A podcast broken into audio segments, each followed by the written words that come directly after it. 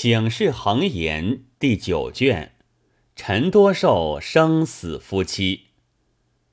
世事纷纷一局棋，输赢未定两争持。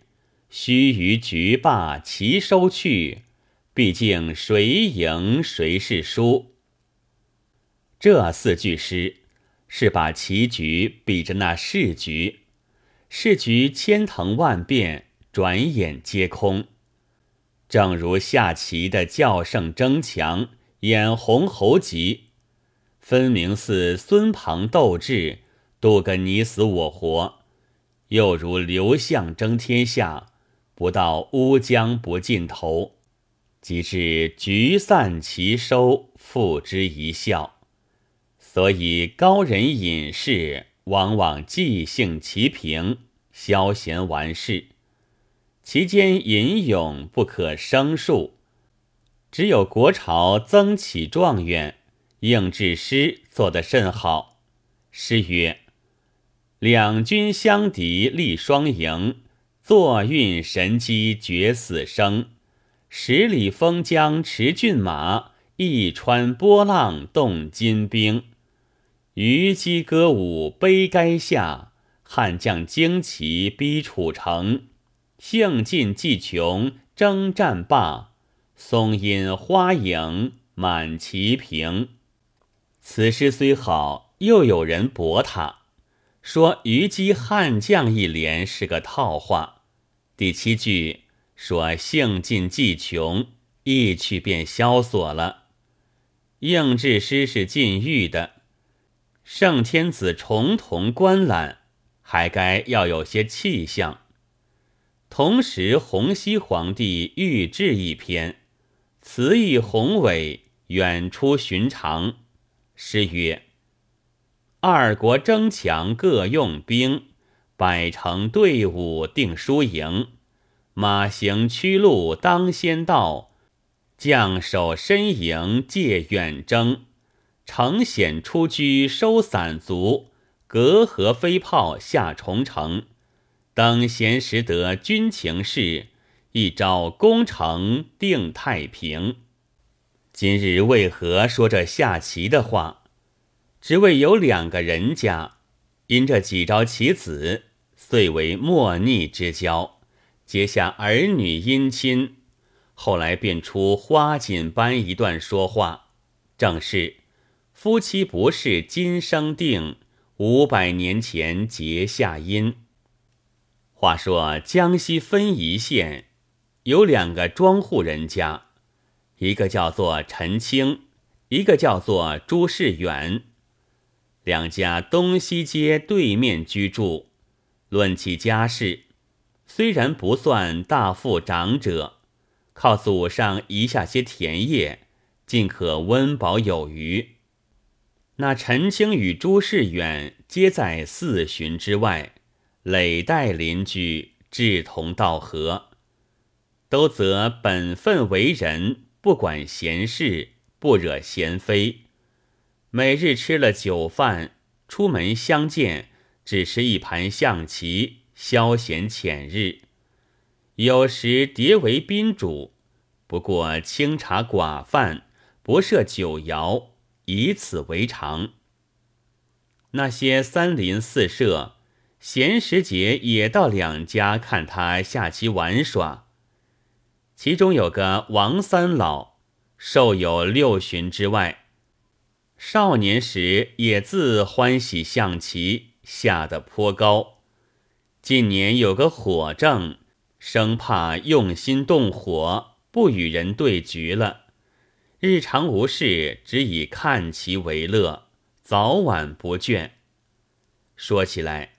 下棋的最怕旁人观看，常言道：“旁观者清，当局者迷。”倘或旁观的口嘴不紧，偶杀招处溜出半句话来，赢者反输，输者反赢。欲待发恶，不为大事；欲待不抱怨，又忍气不过。所以古人说得好。观其不与真君子，把酒多言是小人。可喜王三老偏有一德，未曾分局时绝不多口，到胜负已分，却分说哪一招是先手，所以赢；哪一招是后手，所以输。诸臣二人倒也喜他讲论，不以为怪。一日，朱世远在陈清家下棋，王三老亦在坐。吃了午饭，重整棋平，方欲再下，只见外面一个小学生夺将进来。那学生怎生模样？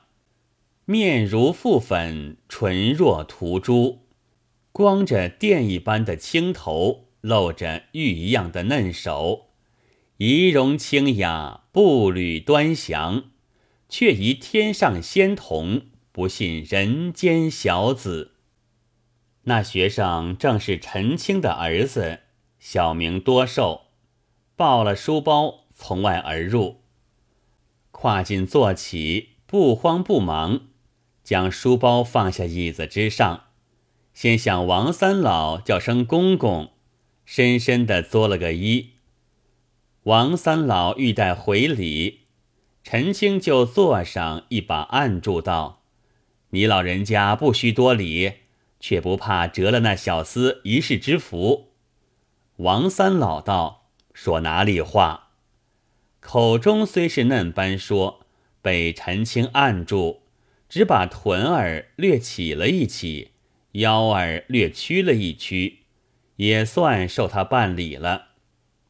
那小学生又向朱世远叫声伯伯，作揖下去。朱世远还礼时，陈清却是对坐，隔了一张棋桌，不便拖拽，只得也作揖相陪。小学生见过了二位尊客，才到父亲跟前唱惹，立起身来，禀道：“告爹爹，明日是重阳节日，先生放学回去了，只过两日才来，吩咐孩儿回家。”不许玩耍，献着书还要读嘞。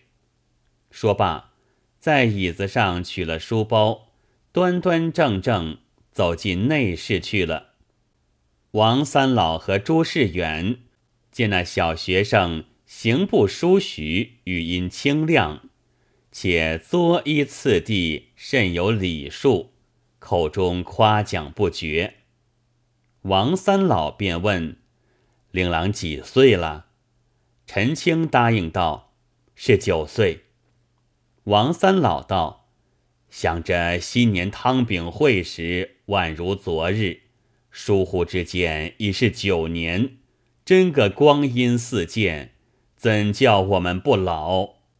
又问朱世远道：“老汉记得宅上令爱也是这年生的。”朱世远道。果然，小女多福，如今也是九岁了。王三老道：“莫怪老汉多口，你二人做了一世的棋友，何不搬做儿女亲家？古时有个朱陈村，一村只有二姓，视为婚姻。如今你二人之姓，世然相符，应是天缘。况且……”好男好女，你知我见，有何不美？朱世远已自看上了小学生，不等陈清开口，先答应道：“此事最好，只怕陈兄不愿。若肯抚救，小子再无别言。”陈清道：“既蒙诸兄不弃寒微，小子是男家，有何推脱？”就烦三老作法。王三老道：“明日是个重阳日，阳久不利。后日大好个日子，老夫便当登门。今日一言为定，出自二位本心。老汉只图吃几杯现成喜酒，不用谢媒。”陈清道：“我说个笑话你听。玉皇大帝要与人皇对亲。”商量道：“两亲家都是皇帝，也须是个皇帝为媒才好。乃请灶君皇帝往下界去说亲。人皇见了灶君，大惊道：“那做媒的怎的这般样黑？”灶君道：“从来没人，哪有白做的？”王三老和朱世远都笑起来。朱陈二人又下棋到晚方散。只因一局输赢棋，定了三生男女缘。次日。重阳节无话。到初十日，王三老换了一件新开折的色衣，到朱家说亲。朱世远已自与浑家柳氏说过，夸奖女婿许多好处。是日一诺无辞，彩礼并不计较。他日嫁送，趁家之有无，各不责备便了。王三老即将此言回复陈清，陈清甚喜，择了个和合吉日，下礼为定。朱家将庚帖回来，吃了一日喜酒，从此亲家相称，一先下棋来往。时光迅速，不觉过了六年。陈多寿年一十五岁。经书皆通，指望他应试登科及第，光耀门楣。和其运线不佳，忽然得了个恶症，叫做赖。初时只道借选，不以为意。一年之后，奇疾大发，形容改变，弄得不像模样了，肉色焦枯，皮毛皴裂。浑身毒气发成斑驳奇疮，遍体虫钻，苦杀晨昏怪痒。任他胸界选，只比三分，不是大麻风，居然一样。粉孩儿变作蛤蟆相，少年郎活像老龟头。搔爬十指带脓星，龌龊一身皆恶臭。陈清单单生得这个儿子，把作性命看成。见他这个模样，如何不慌？连象棋也没心情下了，求医问卜，烧香还愿，无所不为，整整的乱了一年，费过了若干钱钞，病势不曾减的分毫。老夫妻两口愁闷，自不必说。朱世远为这半子之情，也一般着忙，朝暮问安，不离门线。延挨过三年之外，绝无个好消息。朱世远的浑家柳氏，闻知女婿得个嫩般的病症，在家里哭哭啼啼。抱怨丈夫道：“我女儿又不烟臭起来，为甚茫茫的九岁上就许了人家，如今却怎么好？所幸那癞蛤蟆死了，也出脱了我女儿。如今死不死，活不活？女孩年纪看看长成，嫁又嫁她不得，赖又赖她不得，终不然看着那赖子手活孤孀不成？”这都是王三那老乌龟一力撺掇，害了我女儿终身。把王三老千乌龟万乌龟的骂，哭一番，骂一番。朱世远原有怕婆之病，任他加七加八，自骂自止，并不敢开言。一日，柳氏偶然收拾橱柜子，看见了象棋盘和那棋子。不觉勃然发怒，又骂起丈夫来道：“你两个老忘八，只为这几招象棋上说得着，对了亲，攥了我女儿，还要留着祸胎怎地？”一头说，一头走到门前，把那象棋子乱撒在街上，棋盘也灌作几片。朱世远是本分之人，见浑家发兴，拦他不住，洋洋的躲开去了。女儿多福又怕羞，不好来劝，任他续锅个不耐烦，方才罢休。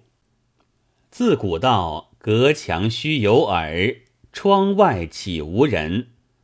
柳氏正日在家中骂媒人，骂老公。陈清已自晓得些风声，将信未信，到满街撒了棋子，是甚异故？陈清心下了了，与浑家张氏两口商议道：“以己之心夺人之心，我自家晦气，儿子生了这恶疾，眼见的不能全可，却叫人家把花枝般女儿。”伴着赖子做夫妻，真是罪过。料女儿也必然怨伤，便抢他进门，终不和睦，难指望孝顺。当初定这房亲事，都是好情，原不曾费甚大财，千好万好，总指一好，有心好到底了，休得为好成欠，从长计较。不如把媳妇庚帖送还他家，任他别地良姻。倘然皇天可怜，我孩儿有病痊之日，怕没有老婆，好歹与他订房亲事。如今害得人家夫妻反目，哭哭啼啼，絮絮聒聒，我也于心何忍？计议已定，忙到王三老家来。王三老正在门首，同几个老人家闲坐白话，见陈清到，慌忙起身作揖，问道：“令郎两日尊样好些吗？”陈清摇手道：“不记。正有句话要与三老讲，去三老到寒舍一行。”王三老连忙随着陈清。到他家坐起内，分宾坐下，献茶之后，三老便问：“大郎有何见教？”陈清将自己座椅多进三老，四膝相凑，吐露衷肠，先叙了儿子病势如何的厉害，次叙着朱庆家夫妇如何的抱怨。这句话。王三老却也闻之一二，口中只得包荒，只怕没有此事。陈清道：“小子岂敢乱言？今日小子也不怪毕亲家，只是自己心中不安，情愿将庚帖退还，任从朱宅别选良姻，从此两家稳便，并无勉强。”王三老道：“只怕使不得，老汉只管撮合，哪有拍开之理？足下日益翻悔之时，老汉却当不起。”陈清道：“此事已与卓京再次商量过了，更无反悔。就是当先行过些许薄礼，也不必见还。”王三老道。既然庚帖返去，原聘也必然还璧。但吉人天相，令郎尊样，终有好日，还要三思而行。陈清道：“就是小儿侥幸脱体，也是水底捞针，不知何日到手，岂可耽搁人家闺女？”说罢，袖中取出庚帖。递与王三老，眼中不觉流下泪来。王三老亦自惨然道：“即使大郎主意已定，老汉只得奉命而行。然虽如此，了令亲家是打理之人，必然不允。”陈清收泪而答道：“今回是陈某自己情愿。”并非摄亲家相逼，若设亲家踌躇之际，权杖三老撺掇一声，说陈某忠心计较，不是虚情。三老连声道：“领命，领命。”